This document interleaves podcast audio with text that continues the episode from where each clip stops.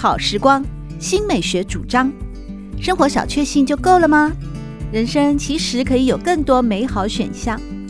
文学奖得主、专栏作家、资深媒体人朱国珍在《真正好时光》节目里与您分享美好生活。让我们打开心灵的扉页，享受真正好时光。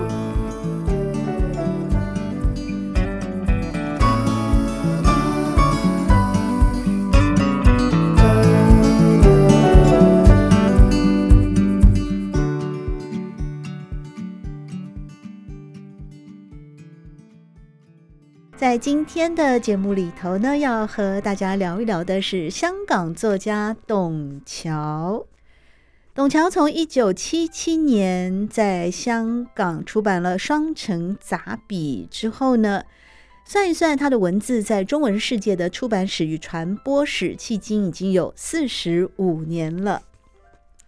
这段期间里面，两岸三地近百种，或是简体字，或是繁体字的重印本、选编本，以及墨迹和展览图录呢，加上他的文玩图书藏品与书法作品啊，还有一些是他本人坚决拒绝重印的几种译著呢，几乎可以说在文坛形成了一种董桥的世界。而这个世界呢，是非常的精彩与多彩多姿的，在后代的甚至几代的读者的阅读史上，也开辟出了不同方向的主题。在今天的节目里面，要和大家导读以及朗读介绍的这本书呢，就是收录了董桥自一九八一年到二零零一年的文章，而结集出版的。立体的乡愁，董桥文摘。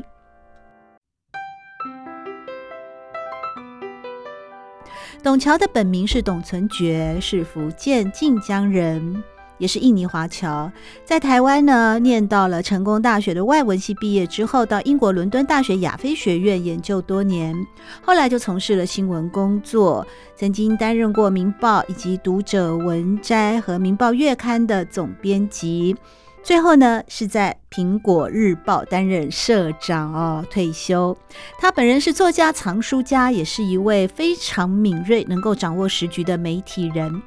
多元的背景、丰厚的创作涵养、书写层面包括文化思想评论以及散文，在港台大陆的出版品有数十种。董桥先生的散文风格雄深雅健，具有明清小品以及西方随笔的隽永渊博。是当代中文书写当中呢，可以说树立的典范。这些丰富的历练都成为了他的写作养分，也让他在两岸三地拥有许多忠实的书迷，以及获得当代华文世界里第一流的文章大家美誉。二零一九年得到马来西亚花宗文学奖世界华文文学奖，可以说是实至名归。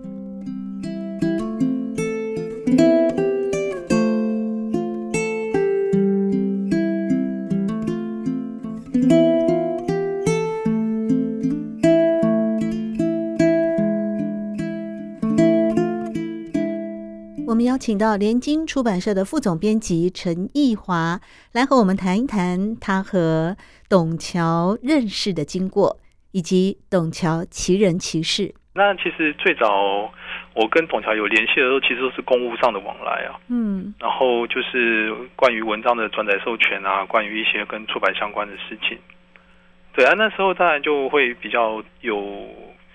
嗯，比较会谨慎，然后会存着那种。在各个领域当中都是非常优秀的，然后也非常具有代表性的一位前辈，媒体人啊、出版人都是啊。最初我跟他联系的时候，真的是战战兢兢哦，连那个写信的、写 email 的那个用字遣词都非常的斟酌。你会切磋多少？两天吗？两天以后才敢？是没有那么长，一而再而再而三的检查，但是真的是花了蛮长的那种精神哦，蛮多的精神去去去安排，说应该要用哪一些字、哪一些词汇，然后去表达要讲的事情，这样子。就这样子几次往来之后，嗯，后来就是开始，我我觉得我应该是先认识这个人，然后才去了解他的作品。虽然说在这之前已经有读过，但是那时候并没有真的说，哎，把董桥的文章当成是一个，呃，你会在阅读的时候呢，特别去放在心里头的。你当然会觉得说他的文章写得很好，或者说他的一些创作上的，或者他工作领域上，你会带着一种崇敬的心态去看。可是到后来，就是真的开始去跟董桥有实际的接触之后，我发现我过去看的跟跟我接触董桥之后再回再回来看的，那感觉跟心境是完全是不一样的。最大的差异在哪边？就是过去你会看到的是一篇嗯漂亮的文章，可能是这样子。比如说看了一本他的作品，让你觉得哇，这本书写的真是，呃，有的真的是会有感觉，那有的就会觉得哇，这文字用的真好这样子。可是回过头开始认识董桥，也就是说开始有接触之后，你开始会琢磨出他在那些字后面所蕴含的一些东西了。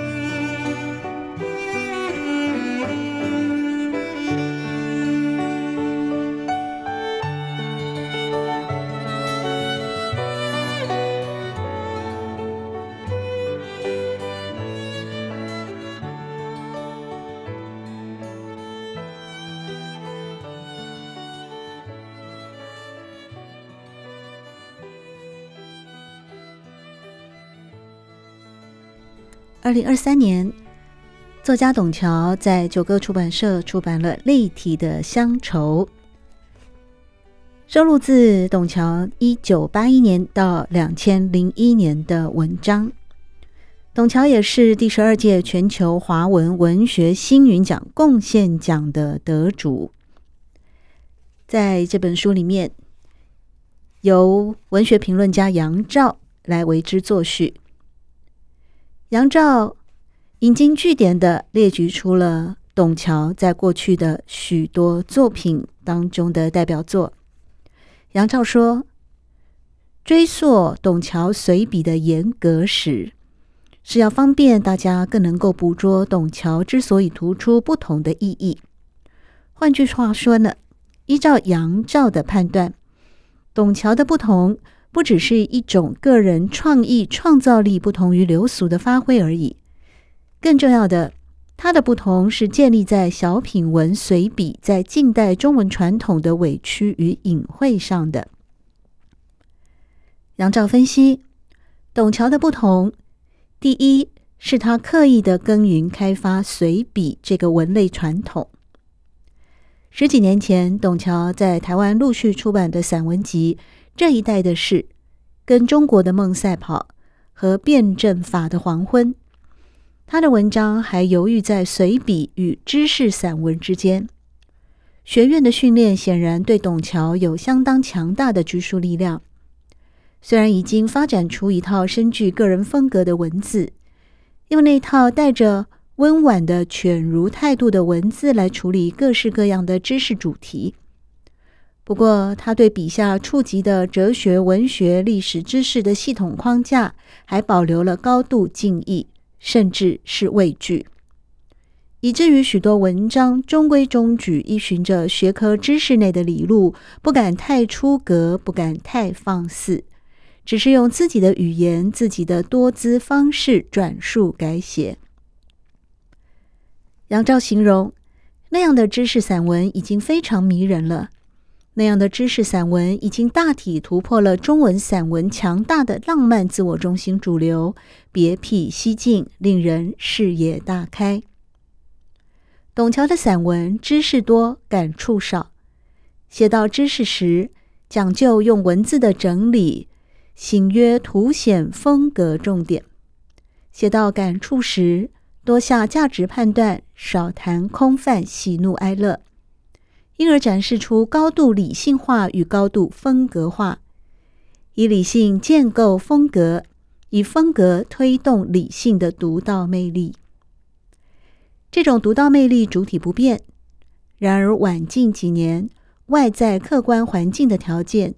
却让原本介于随笔与知识散文间的董事风格，更朝向随笔倾斜了。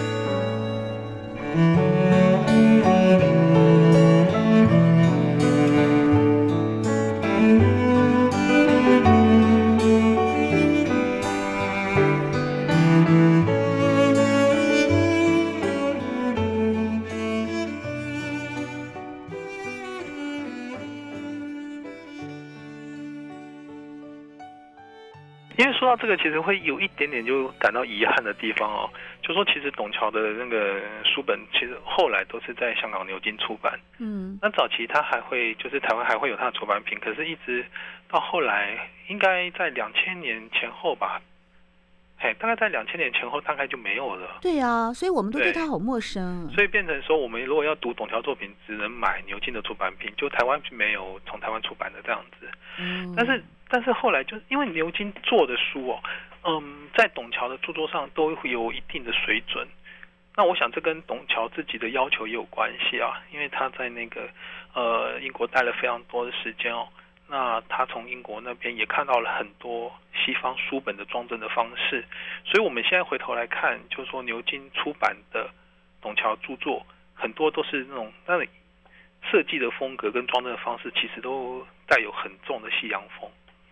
呃，包括就是说他们基本都是精装的啊，然后封面会用烫金的花饰啊，等等等等的哦。那这种这种的做方式，装帧的方式，在台湾会比较少见。台湾根本很少，根本没见过吗？台湾是有哪一些作家会有可能这样子被礼遇呢？这我想一定是董桥他自己有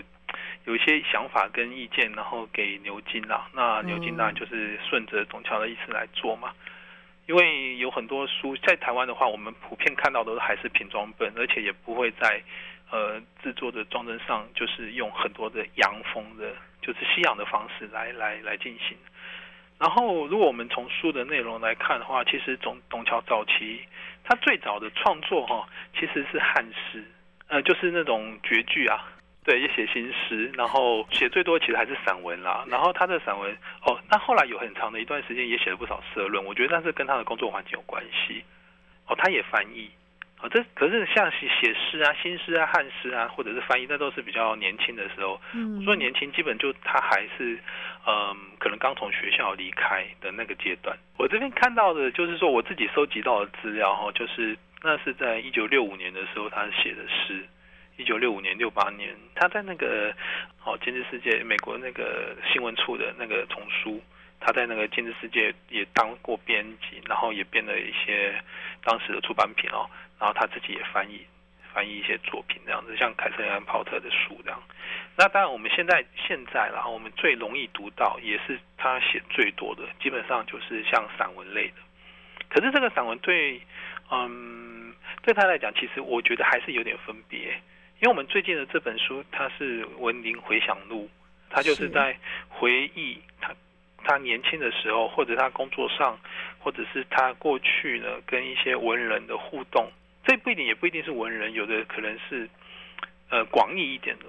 广义一点，我们就说文化人好了。是啊，就是跟这些他的前辈们的互动。那这种呢是回想性质的。然后呢，他再往前一本呢，有有有本书叫做《读胡适》。好，那他这胡适是他的偶像吗？对，他很喜欢胡适。然后他读胡适这本书呢，其实呢，嗯，他花了多少时间？我看一下，他花了大概是三个多月，三个多月来把这本书写完。嗯，然后他写的方式呢，跟我们想象的，呃，应该说这本书啦，这本书读胡适，我们一开始看到这书名，我们会觉得说，哎，那是不是那个他读胡适作品的，或者是说他跟读书互动的一些心得啊？然后他读了胡适之后呢，他写成了一本书这样。可是我们真的把书翻开之后，你会发现完全不是哦。他其实是用他的角度，然后呢去诠释胡适的东西。而胡适的这些东西呢，就包含非常多了，包括日记啊，包括胡适的各种的参考资料等等的。然后呢，这些东西呢，在经由董桥的笔而变成一本胡适的传记。避开了学术的路线，他只写他喜欢读、他爱读的部分。他要说的是大家不知道的胡适，或者是说大家没有太在意的胡适。比如说，他就会说胡适是一个很狡猾的人。他说的是说，嗯，他是公关高手，然后这个公关高手会入乡随俗，他去到哪里就说哪里的好这样子。对，他会把这样的这样的一些语汇，就是呃比较轻松的。但是呢，又就是这种，我就觉得有一点促狭的那种方式去放在里头。然后呢，董桥他是说呢，他其实在写胡适的时候，他最难写的那一部分呢，就是抗战，然后撤退跟跟雷震的那个案子。哦，就是这几个部分是他觉得最不好写的。嗯，但其实整本书写起来是非常开心的，因为他很多胡适的那种小小事情，就是他从日记上看到的，然后他从其他地方看到的，他会特别把它。当成是一个书写的主题来写，所以他后来定书名的时候，他就读胡适，就我觉得就很蛮明显。你就看了书之后，你就会知道，这是董桥读到的胡适。然后呢，他把这个胡适没有人会去在意的，或者是说不一定会被大家知道的一些小事情，他把它抓出来，然后集合成一篇一篇的文章。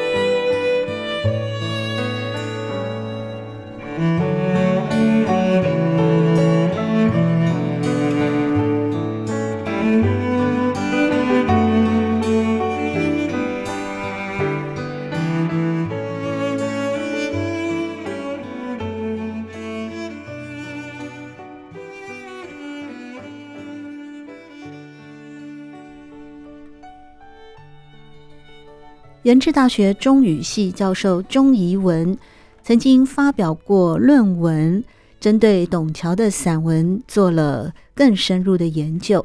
论文的题目是《帝国余晖里的拾荒者》。钟怡文说，专栏是香港文学的特色，充满时代感的短小形式，具有强烈的消费和市场性格。除了言情、历史、武侠、推理、科幻小说连载之外，数量最多的是专栏杂文或散文，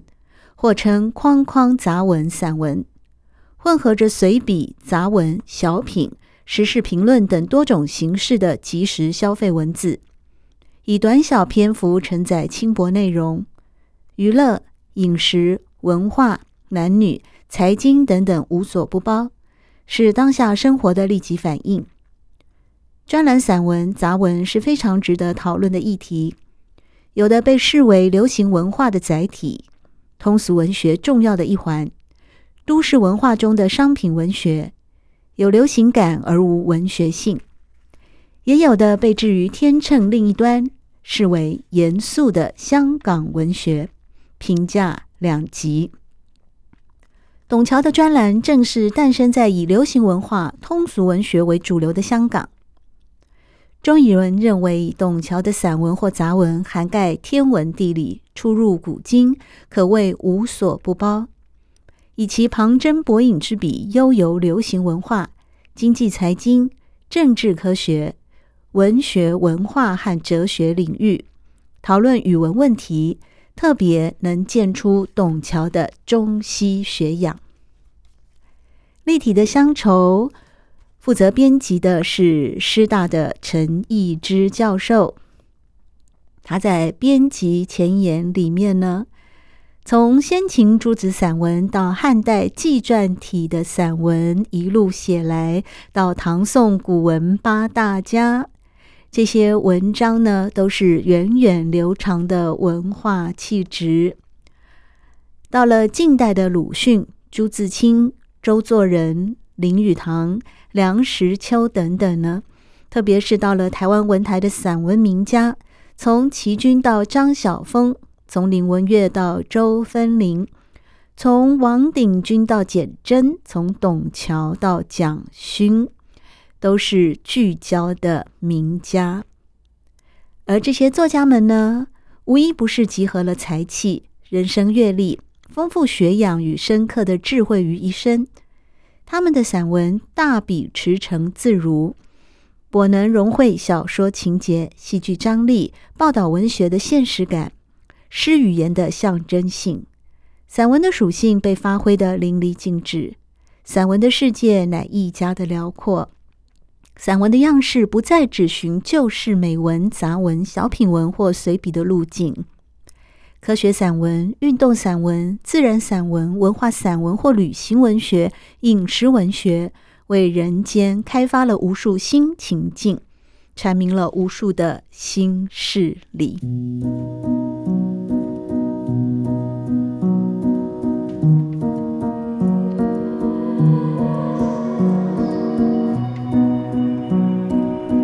好时光，每个星期六早上八点钟到九点钟，在汉声广播电台全国联播网播出。